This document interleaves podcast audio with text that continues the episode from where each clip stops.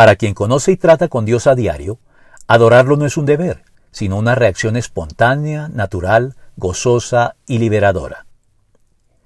En la reducida y obtusa óptica del no creyente, las demandas bíblicas de adoración formuladas por Dios a los hombres siempre serán consideradas, en mayor o menor grado, como arbitrarias, injustificadas y carentes de fundamento. Un deber pesado y difícil para el cual se sentirán, por tanto, poco o nada motivados y estimulados a hacerlo de buen grado, suscitando más bien quejas de su parte ante estos requerimientos por parte de Dios.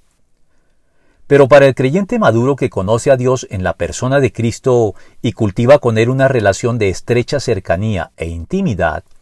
el deber de adorar a Dios pronto deja de tener este carácter y se convierte en un deleite que cuenta de sobra con todo el fundamento y la justificación del caso,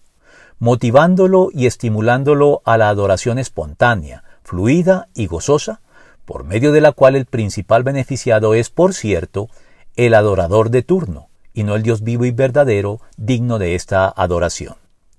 Y es que el creyente que dirige a Dios su adoración de manera sincera y apasionada, pronto descubre que esta adoración lo aligera y libera de las cargas y preocupaciones de este mundo, llevándolo a trascenderlas al ser levantado por Dios a alturas en las cuales estas preocupaciones pierden la importancia que les habíamos atribuido en un principio,